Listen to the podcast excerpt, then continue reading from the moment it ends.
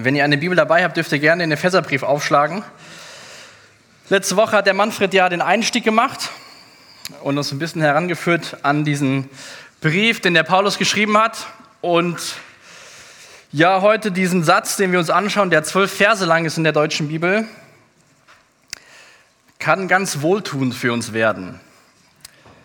Ich weiß nicht, wie viele Gedanken du heute Morgen an dich selbst schon verbracht hast, also wie viel Zeit deines Tages sich mit Gedanken darum gedreht haben, was ziehe ich an, was esse ich und so weiter und so fort, wie wird die nächste Woche.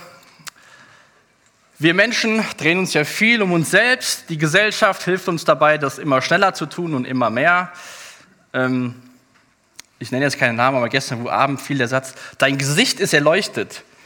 Das war dann nicht wie bei Mose damals, sondern es war von dem Bildschirm, der vor einem hochleuchtete, während man in der Gruppe saß. Und so dreht sich die Welt um einen selbst, wird einem zumindest ähm, so dargestellt. Und dieser Text, den wir uns heute anschauen, dieser, dieser Satz, diese Verse von Paulus, richten den Blick komplett auf Gott. Paulus hat ja auch den Römerbrief geschrieben, ähm, wo es sehr viel auch um Lehre geht wo er uns Sachen mit auf den Weg gibt, die an uns gerichtet ist, an dich und an mich. Aber dieser Text heute Morgen richtet sich nicht an dich oder an mich, sondern an Gott selbst. Damals war es ja so, dass diese Briefe der Gemeinde vorgelesen worden sind. Und letzte Woche gab es die Einleitung, die ersten zwei Verse, was auch so typisch war für so einen Brief. Und dann fängt Paulus an, im Endeffekt Gott zu loben und gibt, dieser, gibt diesen Gemeinden, überall wo der Brief vorgelesen worden ist, so eine Anleitung von einem Lobpreis. Und ähm, wir werden uns die Verse einzeln anschauen, aber ich will genau das mal machen, und zwar diesen Text uns vorlesen, weil es ist, ja, ein Lobpreis Gottes. Und ich lese uns den mal vor, ihr könnt gerne in eurer Bibel mitlesen. Ich habe den Text jetzt nicht komplett so in der Folie. Und zwar schreibt der Paulus in Epheser 1 ab Vers 3, Gepriesen sei der Gott Vater unseres Herrn Jesus Christus. Gepriesen sei er für die Fülle des geistlichen Segens, an der wir in der himmlischen Welt durch Christus Anteil bekommen haben. Denn in Christus hat er uns schon vor der Erschaffung der Welt erwählt mit dem Ziel, dass wir ein geheiligtes und untadiges Leben führen, ein Leben in seiner Gegenwart und erfüllt von seiner Liebe. Von allem Anfang an hat er uns dazu bestimmt, durch Jesus Christus seine Söhne und Töchter zu werden. Das war sein Plan, so hatte er es beschlossen. Und das alles soll zum Ruhm seiner wunderbaren Gnade beitragen, die er uns durch seinen geliebten Sohn erwiesen hat. Durch ihn, der sein Blut für uns vergossen hat, sind wir erlöst. Durch ihn sind unsere Verfehlungen vergeben. Daran wird sichtbar, wie groß Gottes Gnade ist. Er hat sie uns in ihrer ganzen Fülle erfahren lassen. In seiner Gnade hat er uns auch alle nötige Weisheit und Einsicht geschenkt. Er hat uns seinen Plan wissen lassen, der bis dahin ein Geheimnis gewesen war und den er, so hatte er es sich vorgenommen und so hatte er es beschlossen, durch Christus verwirklichen wollte, sobald die Zeit dafür gekommen war. Unter ihm, Christus, dem Oberhaupt des ganzen Universums, soll alles vereint werden, das, was im Himmel ist und das, was auf der Erde ist. Außerdem hat Gott uns seinem Plan entsprechend durch Christus zu seinen Erben gemacht. Er, der alles nach seinem Willen und in Übereinstimmung mit seinem Plan ausführt, hatte, hatte uns von Anfang an dazu bestimmt mit dem Ziel, dass wir zum Ruhm seiner Macht und Herrlichkeit beitragen. Wir alle, die wir unsere Hoffnung auf Christus gesetzt haben. Auch ihr gehört jetzt zu Christus. Ihr habt die Botschaft der Wahrheit gehört, das Evangelium, das euch Rettung bringt. Und weil ihr diese Botschaft im Glauben angenommen habt, hat Gott euch, wie er es versprochen hat, durch Christus den Heiligen Geist gegeben. Damit hat er euch das Siegel aufgedrückt, die Bestätigung dafür, dass ihr jetzt sein Eigentum seid. Der Heilige Geist ist gewissermaßen eine Anzahlung, die Gott uns macht, der erste Teil unseres himmlischen Erbes. Gott verbirgt sich damit für die vollständige Erlösung derer, die sein Eigentum sind, und auch das soll zum Ruhm seiner Macht und Herrlichkeit beitragen. Vater, danke für diesen Text, danke für diese Anleitung von Paulus, dich zu loben, auf dich zu schauen, dich zu preisen. Und ich bete echt, dass du durch dein Wort, durch deinen Geist, der anwesend ist, wirklich unsere Herzen erreichst, uns veränderst, dass wir begeistert von dir sind, von dem, was du beschlossen hast, von dem, dem keiner gleich ist. Amen. Ja, dieser Text, man sagt es auch, ist eine ja, Textgattung Doxologie. Es ist ein Lobpreis Gottes, ein Lob, was sich an Gott richtet und nicht ein theologischer Lehrtext, was sich an uns richtet, habe ich eben schon gesagt. Und ich glaube, das ist super wichtig, dass wir das verstehen, wenn wir diese Verse uns anschauen. Denn wir sind ja sehr gut darin, das alle auf uns persönlich zu beziehen und dann leiten wir lauter Sachen ab, die vielleicht der Text gar nicht sagen will. Paulus hat keine einzige Bitte, die er Gott stellt. Er ist voller Lob, voller Dank. Er gibt ihm die Ehre und in Vers 6, Vers 12 und Vers 14 wiederholt sich dieser Satz zum Ruhm seiner Macht und Herrlichkeit. Und mit diesem Satz schließt Paulus immer so einen Abschnitt ab aus diesem ursprünglichen Urtext einem Satz. Und zwar sehen wir erst in den ersten sechs, sechs Versen der deutschen Bibel, was Gott, der Vater, für eine Rolle spielt. Dann sehen wir in den Versen 7 bis 12, was Gott, der Sohn, für eine Rolle spielt. Und in Vers 13 und 14 abschließend, welche Rolle Gott, der Heilige Geist, spielt. In der Weltgeschichte, aber auch in deinem und meinem persönlichen Leben und der Erlösung. Lobpreis Gottes in Schriftform. Jetzt waren ja auch ein paar Verse drin, Vers 4 und Vers 5. Und ähm, vielleicht hast du dich schon im Vorbereiten auf den Sonntag gefreut. Heute geht es um Vorherbestimmung und Erwählung. Endlich weiß ich, was da Sache ist. Nun ja, der Text richtet sich halt an Gott und nicht an dich und an mich. Paulus beschreibt das und wir werden da auch nachher äh, in den Vers darauf eingehen, aber ich glaube nicht, dass der Text in Anspruch stellt, diese Frage zu beantworten. Ähnlich wie wenn ich meiner Frau einen Brief schreibe, kann der live das lesen, aber es sagt ihm gar nichts. Wenn er diese Sachen auf sich bezieht, hat er das völlig falsch interpretiert. Und Paulus richtet sich an Gott und will, der, will den Gemeinden diese Herrlichkeit Gottes kundtun. Wie souverän, wie herrlich und wie heilig Gott ist. Und ich finde das wunderbar, wie er Vater, Sohn und Heiliger Geist da zusammenpackt und der Gemeinde uns auch heute quasi ein Beispiel gibt, was Gottes, Jesus Christus zentrierter Lobpreis ist. Und ich glaube, wenn wir mit diesem Blickwinkel so an den Text gehen, was sagt er über Gott aus und wie, wie herrlich Gott dargestellt wird, dann geht es nicht danach um theologische Diskussionen, ist es jetzt so oder ist es so, sondern es geht darum, dass wir voller Dankbarkeit, Lobpreis und Ehre erfüllt werden, die wir Gott geben. Und ich glaube auch, das habe ich heute Morgen nochmal gemerkt, so beim Durchlesen zu Hause, so dass wir Deutschen nicht nur kognitiv überzeugt werden, das stimmt, sondern dass wir persönlich berührt werden, das ist wirklich so. So dieses Kognitive fällt uns vielleicht schon mal sehr einfach. Und dann machen wir die Bibel wieder zu, wir sprechen unser Gebet, sagen, danke Gott, dass du so wunderbar bist und gehen in den Tag. Aber ich glaube, es ist wichtig, wie so ein Liebesbrief, den du von deinem Partner empfängst oder hoffentlich irgendwann empfangen wirst, weil du dir so sehr wünschst, dass es was mit deinem Herzen macht und nicht nur mit deinem Kopf. Ich weiß, dass wir, wenn ich für die Männer spreche, oder zumindest ich, schon mal den Satz sage, du weißt ja, ich liebe dich, wir haben ja geheiratet. Das ist kognitiv richtig, bringt meiner, meiner Frau kognitiv aber gar nichts, weil sie muss an ihr Herz kommen. Das heißt, sie muss es ab und zu hören. Und dann freut sie sich. Und ich hoffe, dass wir auch so erfreut werden an Gott mit diesem Text, den wir heute vor uns haben.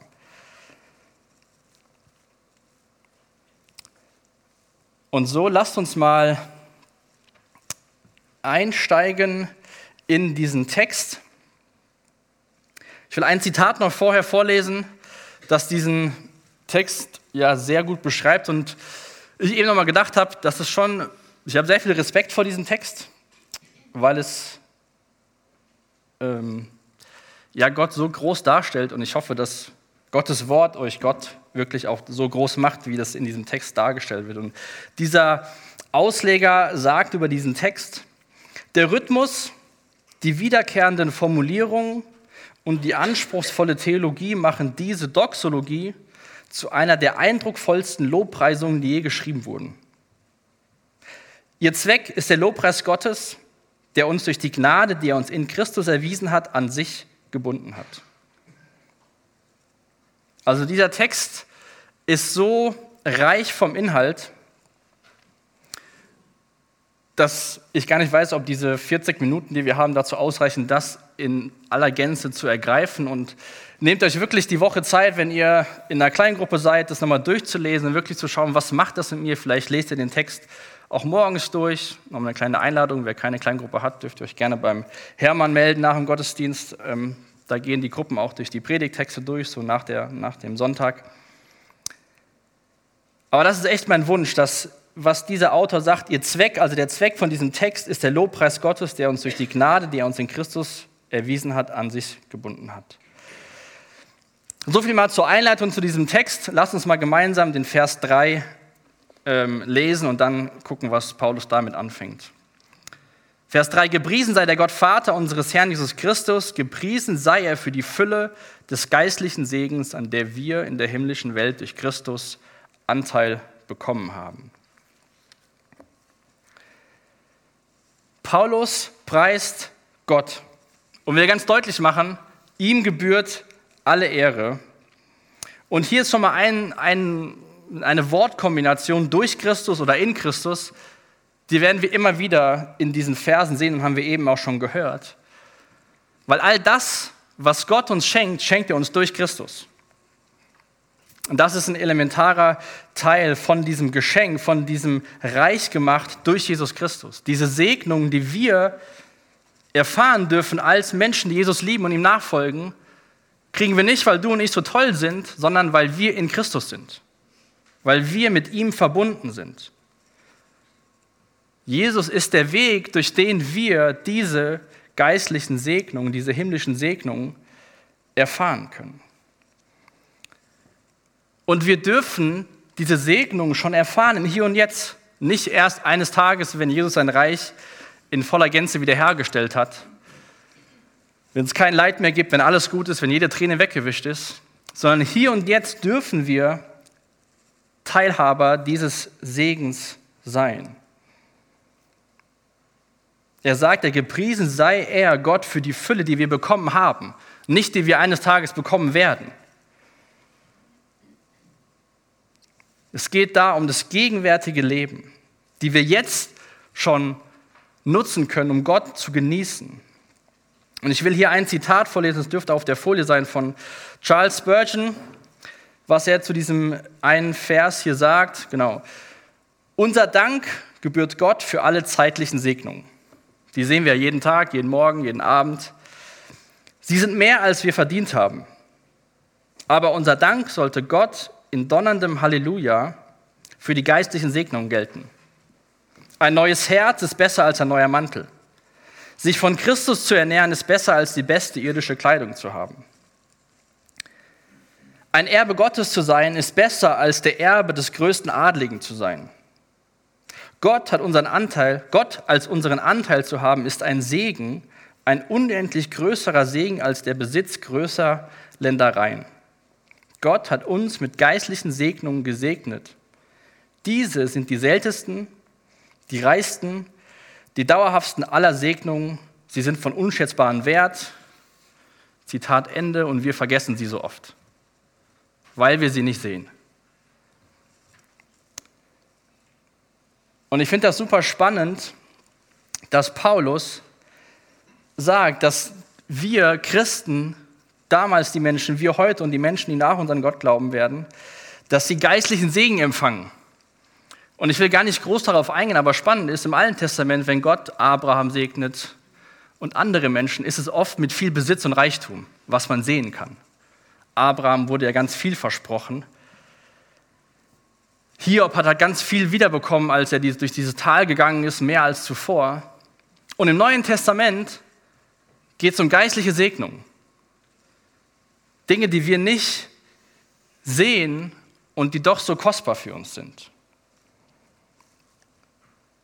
Und nicht so, so ein Krümelsegen von einem leckeren Kuchen, der runterfällt, sondern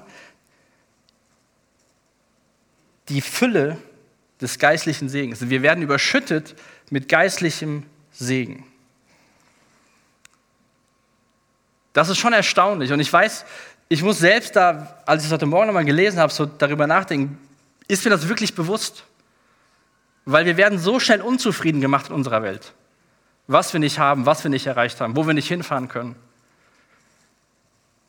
Und der Teufel versucht alles, unseren Blick von Gott und diesem wunderbaren Schatz, den wir durch seinen Sohn bekommen haben, wegzulenken.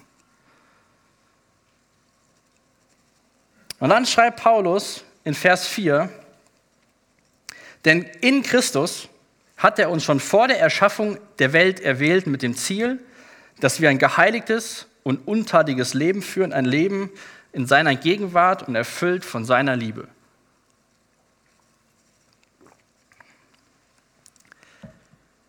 Denn in Christus hat er uns schon vor der Erschaffung der Welt. Ich weiß nicht, ob du das in deinem Kopf zusammenkriegst.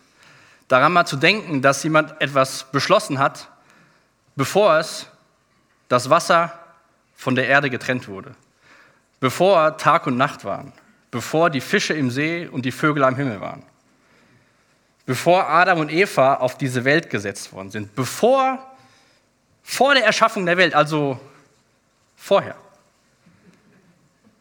gab es schon Entschluss von Gott, dass wir in Christus durch Jesus gerettet werden. Dass du heute Morgen hier sitzt, ist kein Zufall. Dass es Gemeinde gibt, ist nicht ein Gedankenkonstrukt von den Reformatoren, um Menschen zusammenzubringen. Gemeinde ist von Gott geschenkt. Also ich kriege das nicht so ganz hin, was vor der Schöpfung war. Und dass es ein Wesen gibt, was davor war, was was entschieden hat, wo keiner was gegen tun kann. Der Teufel versucht sein Leben lang und wird sein Leben lang verlieren. Das ist das Erstaunliche, wo Paulus den, den Blick drauf richtet, dass dieser, dieser Plan, in Christus durch Jesus gerettet zu werden, der war nicht mal irgendwann entstanden, sondern der bestand fest, bevor alles andere entstanden ist. Und jetzt kommt die Sache, über die sich viele Leute viele Gedanken machen. Denn in Christus hat er uns schon vor der Erschaffung erwählt mit dem Ziel, und ich bleibe mal kurz da stehen, wie gesagt, ich werde nicht so viel dazu sagen, weil auch hier nehme ich mir einen ähm, Theologen zur Hilfe, John Stott, von dessen Kommentar auch letzte Woche gesprochen wurde. Er sagt dazu, die Schrift beseitigt nirgends das Rätsel der Erwählung. Und wir sollten vor allem auf der Hut sein, zu versuchen, sie in ein genaues oder starres System zu pressen. Es ist unwahrscheinlich, dass wir eine einfache Lösung für ein Problem entdecken, das die größten Denker des Christentums jahrhundertelang verwirrt hat. Das dürfte auch hier auf einer Folie sein. Genau, dürft ihr gerne nochmal nachlesen. Wenn du jetzt heute Morgen hier bist und dich fragst, ja, Erwählung und was hat das überhaupt zu sagen? Es gibt zwei Ansätze. Die einen vertreten ganz stark die Meinung, dass Gott alles festgelegt hat was wir gerade gelesen haben und dass alles in Stein gemeißelt ist und es wird so kommen. Und dann gibt es Leute, die sagen, du kannst dich frei für Jesus entscheiden. Und das ist dieses Rätsel, wo wir in der Schrift zu beiden Sachen Verse finden. Und was auch John Stott hier sagt, dass es nicht einfach gelöst werden kann. Und ich glaube auch, dass es nicht einfach gelöst werden muss, sondern deswegen war mir das so wichtig, dass wir uns vor Augen führen, was ist das für ein Text? Dieser Text preist Gott dafür, dass er diesen Beschluss gefasst hat. Das soll uns ein Licht aufgehen lassen, soll uns mit Freude erfüllen. Und diesen Versuch, menschliche Verantwortung mit der göttlichen Souveränität in Übereinstimmung zu bringen, ist nicht einfach. Aber der Zweck von dem Text ist, dass wir mit Dankbarkeit erfüllt werden, dass wir Gott dafür dankbar sind, dass er so einen wunderbaren Plan geschaffen hat, dass wir wieder in Gemeinschaft mit ihm leben können.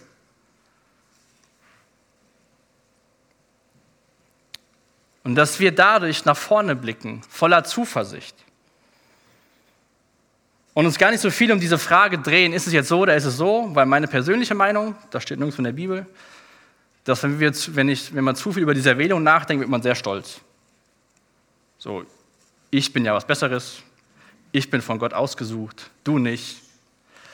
Da dreht sich wieder viel um mich und Paulus will nicht, dass wir uns um uns drehen sondern er will, dass wir leben zum Ruhm und zur Macht seiner Herrlichkeit. Denn nämlich, wenn du Jesus Christus liebst, ihm nachfolgst, deine Schuld vergeben ist, ist die Antwort einfach, bist du erwählt. Aber zu was bist du denn erwählt? Zu einem geheiligten, unteiligen Leben. Da kommt nicht wieder so, der wird der Ball wieder rübergespielt, dass wir dann nicht mehr so weiterleben, wie wir gelebt haben. Ein Leben in seiner Gegenwart, erfüllt von seiner Liebe. Also quasi kann man sagen, dass die Erwählung eine Verantwortung mit sich bringt. Und viele wollen die Erwählung und dann ist das schwierig, die Verantwortung umzusetzen. Damit wir ein geheiligtes und untadiges Leben führen. Ein Leben in seiner Gegenwart. In Beziehung mit ihm, erfüllt von ihm. Und ich wünsche mir einfach, dass es gar nicht so sehr um diese Debatte geht, was ist jetzt richtig, sondern dass wir Gott dankbar sind, dass wir ihn loben können, dass er uns gerettet hat in Christus durch seine Gnade. Und wie viel Wertschätzung das dir und mir überhaupt gibt, dass Gott sich dazu entschieden hat. Und ich habe hier eine Frage auf der Folie, die, glaube ich, viel wichtiger ist als die Frage, bin ich jetzt nun erwählt oder nicht, sondern bist du in Christus und bist du eins mit ihm? Wir laden ja Jesus in unser Herz ein, wenn wir dieses Gebet sprechen, falls du es gesprochen hast. Aber Paulus redet ja davon, dass wir in Christus sind, in diesem ganzen Text, dass wir mit ihm verbunden sind, dass wir eins mit ihm sind. Johannes, Jesus sagt ja selbst in Johannes 15, dass wir in ihm bleiben. Wir lesen da später, dass der Heilige Geist in uns lebt, dass, er Tempel, dass wir der Tempel des Heiligen Geistes sind. Aber es geht darum, dass wir in Beziehung mit ihm leben, dass wir in Christus sind dass wir Gemeinschaft mit ihm haben. Das ist die Frage, die du für dich beantworten musst. Und ich hoffe, du kannst sie mit Ja beantworten, dass du in Christus bist und dass du eins mit ihm bist. Und dann, wenn du in dieser engen Gemeinschaft mit ihm lebst, dann macht das Gott schon, dass er dich seinem Sohn ähnlicher macht. Quasi, dass er dich heiliger macht. Und ein Leben in seiner Gegenwart, wenn du mal so an deine letzte Woche denkst, wie willst du denn in der Gegenwart ein heiliges Gottes wieder, äh, wie willst du in der Gegenwart eines heiligen Gottes bestehen in dir selbst? Das geht nur in Christus. Nur wenn wir seinen Mantel der Gerechtigkeit übergezogen bekommen. Und da hört ja Paulus nicht auf. Vers 5. Von allem Anfang an hat er, Gott, uns dazu bestimmt, durch Jesus Christus seine Söhne und Töchter zu werden. Das war sein Plan, so hat er es beschlossen. Deine Rettung war Gottes Entschluss. Und nicht nur eine Rettung, sondern du bist adoptiert in Gottes Familie. Es gibt keine Stiefkinder bei Gott. So Kinder zweiter Klasse. Wenn du Christ bist, bist du ein Kind Gottes. Gott macht Waisen zu Kindern, Heimatlose zu himmlischen Erben, Einsame zu Familienmitgliedern. Das ist Gottes Geschenk an dich, wenn du in Christus bist, wenn du Vergebung deiner Schuld erfahren hast. Vielleicht bist du ein Mensch, dem in seinem Leben nicht viel Wert zugesprochen worden ist. Sei es von zu Hause oder von Schule, Arbeitskollegen und du versuchst in diesem Hamsterrad zu laufen, dir Wert zu erarbeiten. Dann tust du was und denkst jetzt schätzen die Leute mich wert, dann bekommst du ein Lob, dann ist dein Wertstatus hier und dann gibt es gar kein Lob, dann ist er wieder hier im Keller. Von Anfang an, also dieser Plan, der da war, bevor es diese Erde gab, hat Gott sich dazu entschieden, uns in seinem Sohn durch Jesus Christus zu Söhne und Töchter zu machen, zu adoptieren. Ein Kind, was adoptiert ist, hat eine neue Identität, gehört zu einer neuen Familie.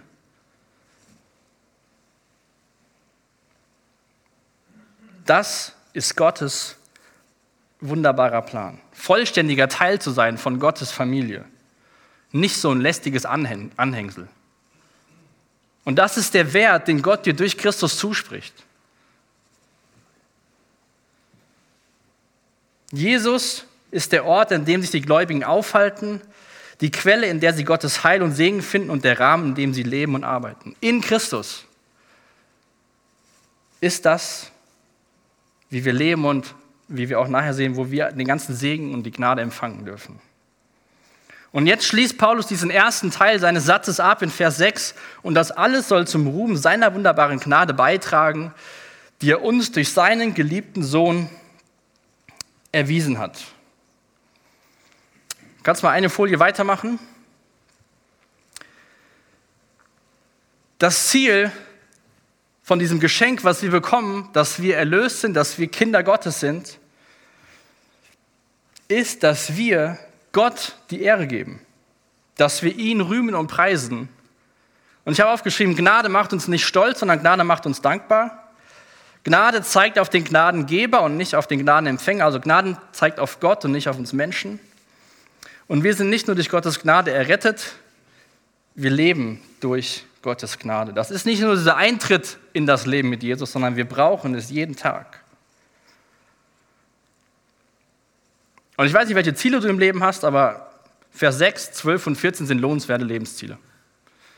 Und dann kannst du morgen früh auf die Arbeit gehen um fünf, kannst abstempeln und gehst um zwei nach Hause oder um eins und freust dich, dass du das machen kannst.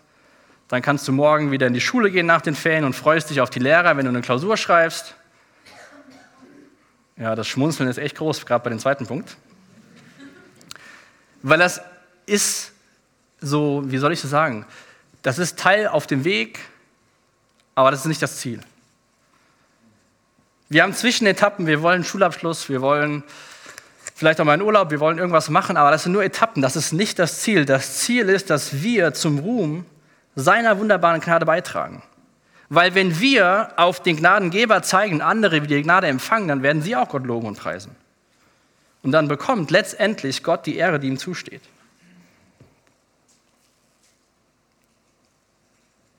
Und jetzt geht er in diesen zweiten Abschnitt, wie gesagt, ab Vers 7. Ich lese uns mal Vers 7 und Vers 8 vor. Durch ihn, der sein Blut für uns vergossen hat, sind wir erlöst. Durch ihn sind unsere Verfehlungen vergeben. Daran wird sichtbar, wie groß Gottes Gnade ist. Er hat sie uns in ihrer ganzen Fülle erfahren lassen. In seiner Gnade hat er auch alle, uns alle nötige Weisheit und Einsicht geschenkt. Ich habe mir aufgeschrieben, der Weg zur Adoption führte durch den Tod von Jesus Christus. Also weil Jesus Christus sein Blut für uns vergossen hat, weil er am Kreuz von Golgatha gestorben ist, sind wir erlöst. Dadurch sind wir, haben wir die Möglichkeit bekommen, überhaupt Kinder Gottes zu werden. Durch das, was auf Golgatha passiert ist, ist unsere Schuld vergeben. Auch da geht es ja gar nicht darum, was wir Menschen tun, sondern es geht nur darum, welche äh, Benefits, was wir für Geschenke bekommen aufgrund von dem, was Gott getan hat. Durch ihn, durch Jesus, der sein Blut vergossen hat, sind wir erlöst. Durch ihn, durch Jesus, sind unsere Verfehlungen vergeben. Das ist total befreiend, wenn wir das verstehen. Und nicht nur kognitiv, sondern im Herzen, dass wir wissen, alles ist von Jesus geschenkt. Nichts kann ich dazu tun und nichts kann ich tun, dass mir was weggenommen wird, weil ich versage morgen früh. Und das ist dieses Ziel von diesem Text, denn daran wird sichtbar, wie groß Gottes Gnade ist. Und dann wieder, die er in seiner ganzen Fülle uns hat erfahren lassen. Nicht ein bisschen, sondern in ganzer Fülle. Gott sorgt für die Lösung unserer Probleme. Ist nur die Frage, ob wir Gott die Möglichkeit geben, auch die Lösung für unsere persönlichen Probleme zu sein. Gnade ist die Realität, die wir zum Leben brauchen. Sie unterstreicht, dass Gott uns schätzt und uns trotz unseres Versagens und unserer Sünde sucht. Gnade ist Gottes unverdiente Gunst. In dir ist nichts, was Gott wie, wie, wie drücke ich es aus? Es gibt nichts in dir, warum man sich für dich entscheiden sollte, sondern Gott hat es aus freiem Willen getan, weil er hat es ja getan, bevor du überhaupt warst. Das ist die, es ist eine Entscheidung innerhalb der Dreieinigkeit, Erlösung zu schenken. Und das meinte ich, dass dieser Text so befreiend sein kann für unsere Gesellschaft, für, für uns heute, weil es nicht um uns geht. Und es kann auch befreiend sein, weil dann musst du nichts tun, damit du in Christus sein kannst, sondern dann ist es ein Geschenk Gottes. Dann bist du wertvoll, nicht weil du was leistest, weil du ein Haus hast, weil du ein Auto hast, sondern dann bist du wertvoll, weil Gott sich dazu entschieden hat, bevor irgendwas angefangen hat zu atmen und zu leben. Und dann ist mir heute Morgen noch eine Geschichte eingefallen aus Johannes Kapitel 12. Da werden Jesus, wird sehr kostbares Öl verwendet, um Jesus zu salben. Das heißt, eine Frau verschwendet was richtig Wertvolles, aber dieses Verschwenden von einem Wertvollen ist nur in Augen der anderen Menschen. Sie sind empört, warum verschwendest du so viel Reichtum auf Jesus? Und Jesus sagt zu den Menschen, lass sie.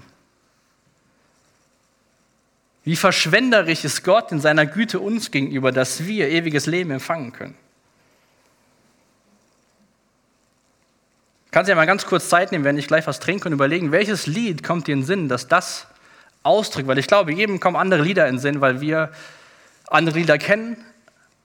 Aber ich glaube, dass wenn wir das vom Kopf ins Herz sacken lassen, dass solche Wahrheiten über Gott, die uns zugutekommen, nur da enden können, dass wir ihn loben.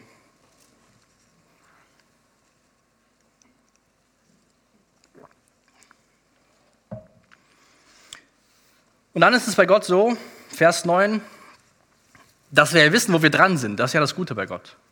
Es gibt ja andere Religionen, da stehen die Menschen immer noch vor der Herausforderung, ja, was will denn Gott jetzt? Und wird der mir denn eines Tages das schenken, was irgendwo steht in irgendwelchen Büchern? Und unser Gott, der Gott der Bibel, schon ganz am Anfang bei Abraham, ist ein Gott, der sich selbst offenbart und Dinge klar macht.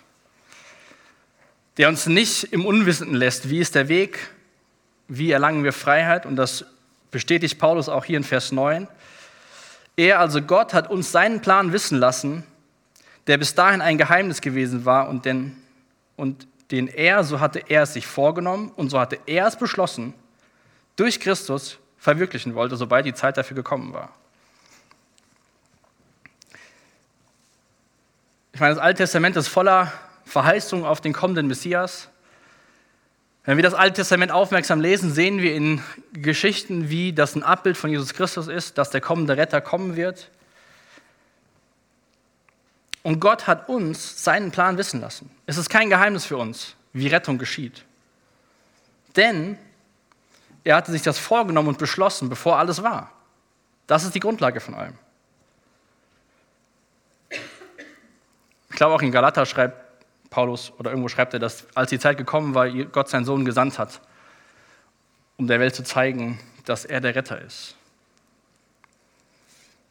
Und dann ist es ja wieder ein Teil, der für uns jetzt abgeschlossen ist. Jesus ist gekommen. Er hat sich offenbart als Gottes Sohn, als unser Retter.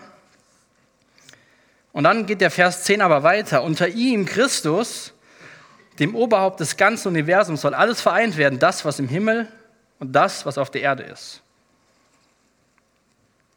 Darauf warten wir noch. Philippa 2, Vers 10, glaube ich. Eines Tages wird sich jedes Knie beugen und erkennen, dass Jesus der Herr ist. Wir können noch so viel für diese Welt tun, aber Gott entscheidet, wann es vorbei ist und wann Jesus wiederkommt. Wir können verantwortungsbewusst mit den Sachen umgehen, die uns anvertraut worden sind, auf jeden Fall. Aber ob wir das 1,5-Ziel erreichen werden oder nicht,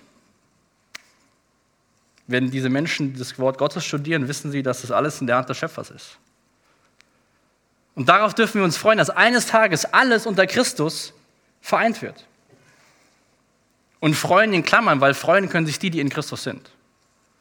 Die, die nicht in Christus sind, für die bedeutet der Tag ewige Trennung von ihrem Schöpfer. Gott hat den Plan ganz deutlich gemacht und das sehen wir gleich noch in Vers 13, wie der Weg zur Rettung ist. Durch Christus, das sei so viel sei schon mal gesagt. Aber alles geschieht durch Christus. Er ist der Klebstoff, der alles zusammenhält und der alle Wunden heilt, der alles Leid vergibt, der alle Schuld sühnt.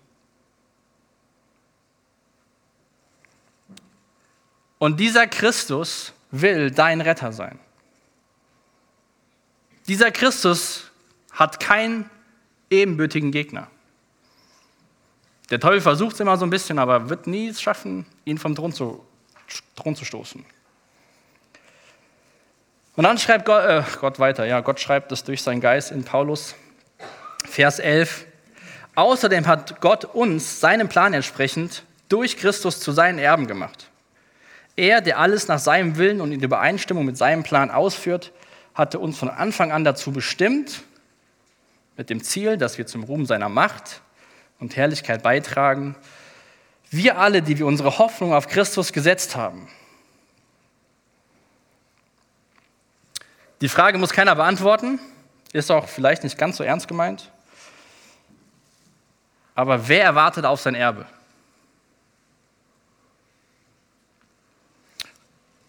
Wer ärgert sich, wenn die Vorfahren in deinen Augen unnötig Geld ausgeben?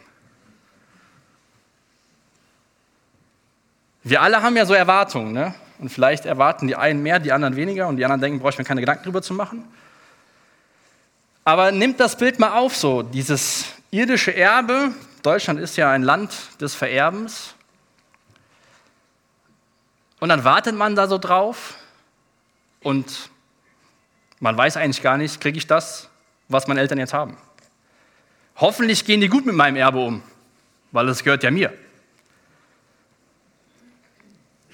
Durch Christus sind wir Erben Gottes.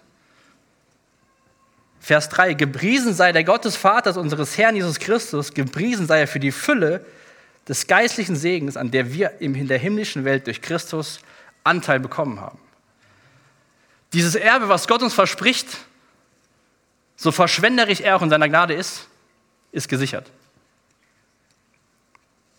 In Christus sind wir Miterben der Herrlichkeit Gottes. Durch Christus können wir eines Tages mit ihm gemeinsam leben, in der vollständigen Einheit, ohne Schuld, ohne Sünde, wie damals im Paradies. Und ich finde das spannend. Ich habe gerade angefangen, wieder durch Mose zu lesen, wie kurz die Zeit eigentlich nur war, wo die Menschen Gottes Gegenwart genossen haben.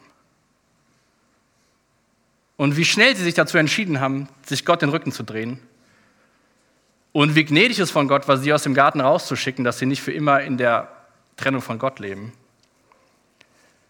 Aber so kurz der Anfang war, umso länger wird das Ende sein mit Gott in seiner Gegenwart.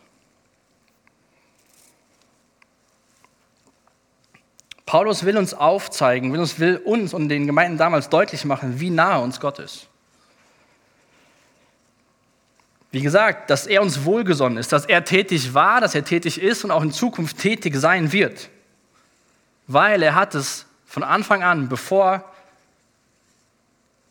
deine Urgroßeltern gedacht haben, dich wird es geben, hat er es so beschlossen. Ihr alle, die ihr Gott sucht und eure Hoffnung auf Christus gesetzt habt, hört die gute Nachricht. Wir haben Vergebung der Sünden empfangen nach dem Reichtum der Gnade Gottes. Als vergebene und geliebte Kinder Gottes, lasst uns unsere Hoffnung auf Christus setzen und leben zum Lob seiner Herrlichkeit. Und wir Menschen, wir haben Absichten für uns selbst. Wir sind Sünder und die Absichten sind nicht immer gut. Gott hat gute Absichten für uns, aber das Ziel ist die Ehre Gottes. Du bist die Krone der Schöpfung, das lesen wir im Schöpfungsbericht. Aber das Ziel bei allem ist die Ehre Gottes und sein Lob und sein Preis. Weil das sagt auch hier Vers 12 wieder, mit dem Ziel, dass wir zum Ruhm seiner Macht und Herrlichkeit beitragen. Das ist das Ziel. Das ist Gottes Wille für dein Leben sozusagen, dass du zum Ruhm und zur Macht seiner Herrlichkeit beiträgst. Und wie das aussieht, kannst du im Gebet und in Gemeinschaft mit Jesus herausfinden.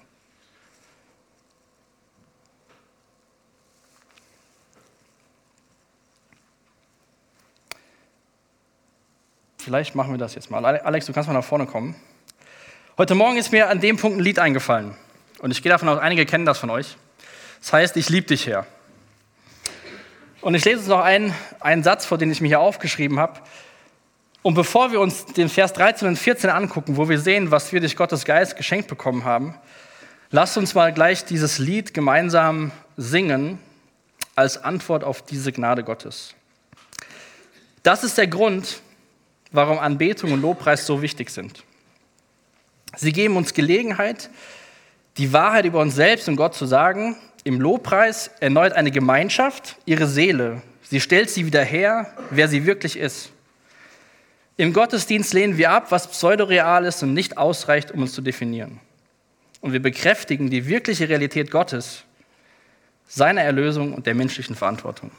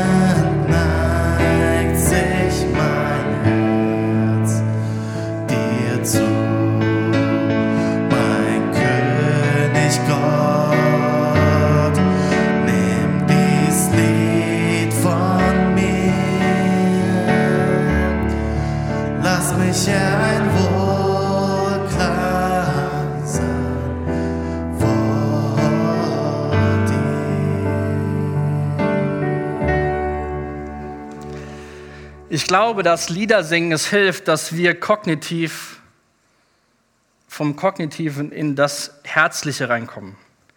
Dass uns es wirklich bewusst ist, wie gesegnet wir durch Jesus Christus sind.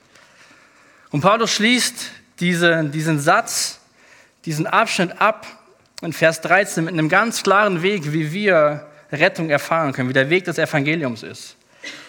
Auch ihr gehört jetzt zu Christus ihr, die ihr das Lied gerade vollen Herzens gesungen habt. Ihr habt die Botschaft der Wahrheit gehört, das Evangelium, das euch Rettung bringt. Und weil ihr diese Botschaft im Glauben angenommen habt, hat Gott euch, wie er es versprochen hat, durch Christus den Heiligen Geist gegeben. Damit hat er euch sein Siegel aufgedrückt, die Bestätigung dafür, dass ihr jetzt sein Eigentum seid. Machen bitte eine Folie weiter. Das ist der Weg des Evangeliums was Paulus hier schreibt. Ihr habt das Wort der Wahrheit gehört und weil diese Botschaft im Glauben angenommen hat, hat Gott euch durch Christus seinen Heiligen Geist gegeben. Ihr seid jetzt sein Eigentum. Da hat ein Besitzerwechsel stattgefunden. Hast du dieses Evangelium der Wahrheit gehört? Heute Morgen auf jeden Fall. Hast du es im Glauben angenommen? Weil dann geschieht ein Besitzerwechsel, dann geschieht ein Perspektivwechsel in deinem Leben. Und auch dazu gibt uns Gott eine Bestätigung, weil wir Menschen brauchen immer wieder Bestätigung, weil wir es vergessen. Ich habe nicht zu einer Zeit gelebt, wo man Siegel auf Briefe gedrückt hat, aber das war eine Bestätigung, dass es wahr ist und dass der, Person, der Absender wirklich der Absender ist. Und Gott schenkt dir seinen Geist, als Bestätigung für deine Vergesslichkeit, dass du sein Kind bist.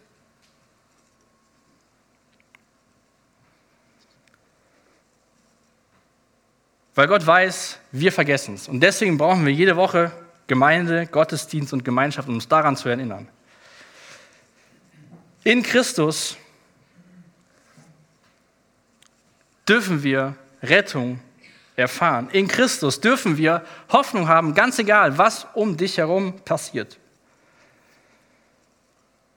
Und das ist die Botschaft, die Paulus überall verkündet hat, wo er hingekommen ist. Und das ist auch der Wunsch, dass, oder die Intention, dass Paulus diesen Menschen mal deutlich macht, das ist der Grund, warum ihr reich gesegnet seid. Weil ihr es gehört habt, weil ihr es im Glauben angenommen habt und als Bestätigung Gott euch seinen Geist gegeben hat. Und dann fährt er weiter fort in Vers 14. Der Heilige Geist ist gewissermaßen eine Anzahlung, die Gott uns macht. Der erste Teil unseres himmlischen Erbes. Gott verbürgt sich damit für die vollständige Erlösung derer, die sein Eigentum sind. Und auch das soll zum Ruhm seiner Macht und Herrlichkeit beitragen.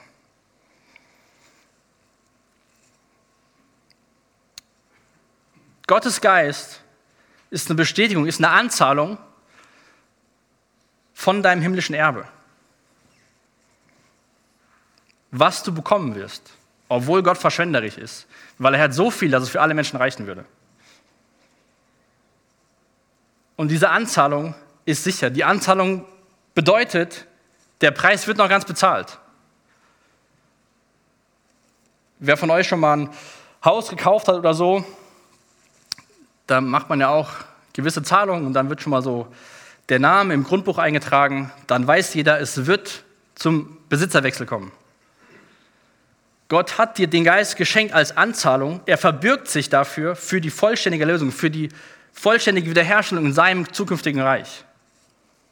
Wir haben vollständige Vergebung unserer Schuld schon jetzt. Das haben wir eben in Vers 7 bis 12 gelesen. Aber wir werden erst vollständig sein in seiner Gegenwart ohne Schuld und ohne Sünde. Gott ist treu. Du brauchst keine Angst zu haben, dass er irgendwas vergisst oder irgendwann das Geld ausgeht, bildlich gesprochen. Gott ist treu. Und so zeigt Paulus diesen Gemeinden auf, in dieser Doxologie, in diesem Lobpreis Gottes, wie der dreieine Gott als Vater, Sohn und Heiliger Geist beteiligt sind an diesem Erlösungswerk und wie wunderbar sie miteinander zusammenarbeiten. Nochmal eine Folie bitte weiter. Noch eine. Das sind diese Verse, die diese Abschnitte einteilen. Zum Ruhm seiner wunderbaren Gnade, mit dem Ziel, dass wir zum Ruhm seiner Macht und dass wir zum Ruhm seiner Macht und Herrlichkeit beitragen. Ich weiß, dass Lobpreis nicht nur Lieder sind, aber ich glaube, Lieder sind ein Teil von Lobpreis Gottes, was eine angemessene Antwort ist auf dieses Geschenk, was wir erfahren haben. Und wenn wir uns das persönlich, aber auch als Gemeinde das als Ziel setzen, dann können wir viel tun, wenn das der Fokus bleibt. Es ist nicht so wichtig, was die einzelnen Aufgaben sind. Wenn wir gemeinsam und persönlich in unserem persönlichen Umfeld das zum Ziel machen, dass wir Gott die Ehre bringen wollen, denn wenn wir das tun, geht es dir viel besser, wie wenn du deine eigene Ehre suchst. Auch wenn die Welt es dir genau andersrum erzählt. Lass uns gemeinsam aufstehen. Ich will uns noch Psalm 13, Vers 6 vorlesen und dann beten und dann können wir gemeinsam noch Gott loben. Es ist, denn Lobpreis ist die einzig angemessene Reaktion auf das Wesen Gottes und sein Handeln. Psalm 13, Vers 6. Doch ich will auf deine Güte vertrauen von ganzem Herzen will ich jubeln über deine Rettung. Mit meinem Lied will ich dem Herrn danken, weil er mir Gutes erwiesen hat. Vater, danke, dass du so wunderbar bist. Danke, dass du ein Wesen widerspiegelst, was wir, glaube ich, gar nicht vollständig ergreifen können. Wie jemand sagen kann, es soll zum Ruhm meiner Macht und Herrlichkeit beitragen und es dient in so großem Ausmaß der ganzen Menschheit. Ich bete echt, dass wir heute Morgen so ein Stück mehr diese Wahrheiten ins Herz rutschen lassen, dass wir in dir gerettet sind, dass wir in deinem Sohn geliebt sind, dass wir in deinem Sohn Söhne und Töchter des Schöpfers des Universums sein dürfen, dass wir in deinem Sohn Miterben Christus sein dürfen, mit dem Ziel, dich zu loben und zu ehren. Danke, dass du so wunderbar bist, dass dass es meinen Kopf sprengt. Danke, dass du so anders bist als wir und danke, dass du uns so gütig gegenüber bist. Und ich will beten für Menschen, die das heute Morgen hören oder die Woche über, dass sie die Botschaft, das Evangelium der Wahrheit hören, dass sie es im Glauben annehmen, dass sie deinen Geist bekommen als Versicherung, dass sie eines Tages mit dir gemeinsam leben werden. Amen.